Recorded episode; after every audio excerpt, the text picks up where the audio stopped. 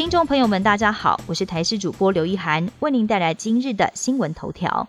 天气方面的讯息，今天持续受到东北风的影响，各地尤其早晚都是偏凉。清晨最低温出现在花莲玉里十八点四度，而明天开始就要迎接国庆三天连假了。虽然目前预估整体水汽不会太多，但是位在迎风面的桃园以北还有东北部地区，还是容易会有下局部短暂雨的机会。提醒大家外出还是要带把伞备用，比较保险。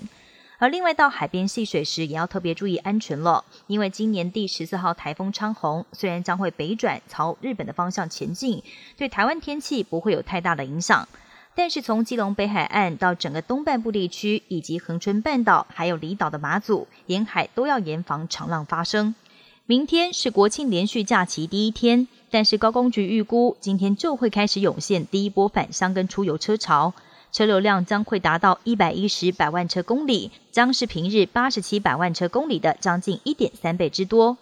国道五号预期，今天早上九点后南下车潮就会逐渐涌现，到了晚间六到七点，还会再出现第二波南下车潮，恐怕也会一路塞到明天凌晨一点。而西部国道是下午三四点钟会开始涌现车潮。今年受到新冠肺炎影响，公费流感疫苗接种情况相当踊跃。台大医院在昨天傍晚贴出公告，表示院内获配公费成人流感疫苗已经用光了，因此暂停接种服务。台大表示，今年流感疫苗第一批获配五千五百剂，但这几天接种人数要比过往多出一倍之多，也是首度在开打才三天就用光。目前了解，卫生局会在今天补货，而台大到时候会再另行公告。美国总统大选唯一的一场副总统候选人辩论会登场，共和党现任副总统彭斯跟民主党副总统候选人贺锦丽披挂上阵，针锋相对。而两位副手其实都是辩论高手，论述能力很强，加上一个极右派，一个是极左派，让这场辩论会增加了不少关注度。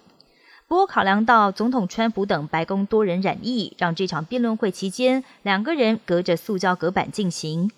辩论开始就对政府处理疫情展开攻防。贺锦丽提出，川普一开始就否认疫情，也没有计划要应对，批评川普政府应对疫情是美国总统史上最大的失败。彭斯则回应表示，检测已经有改善，当局也动员民营企业协助，并且表示拜登的抗疫计划有抄袭的成分。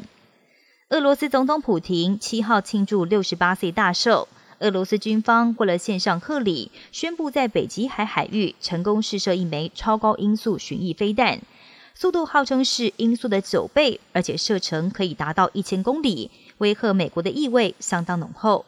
南极上空的臭氧层破洞扩大，联合世界气象组织发布了最新报告，这一次破洞是近年来最大最深的一次。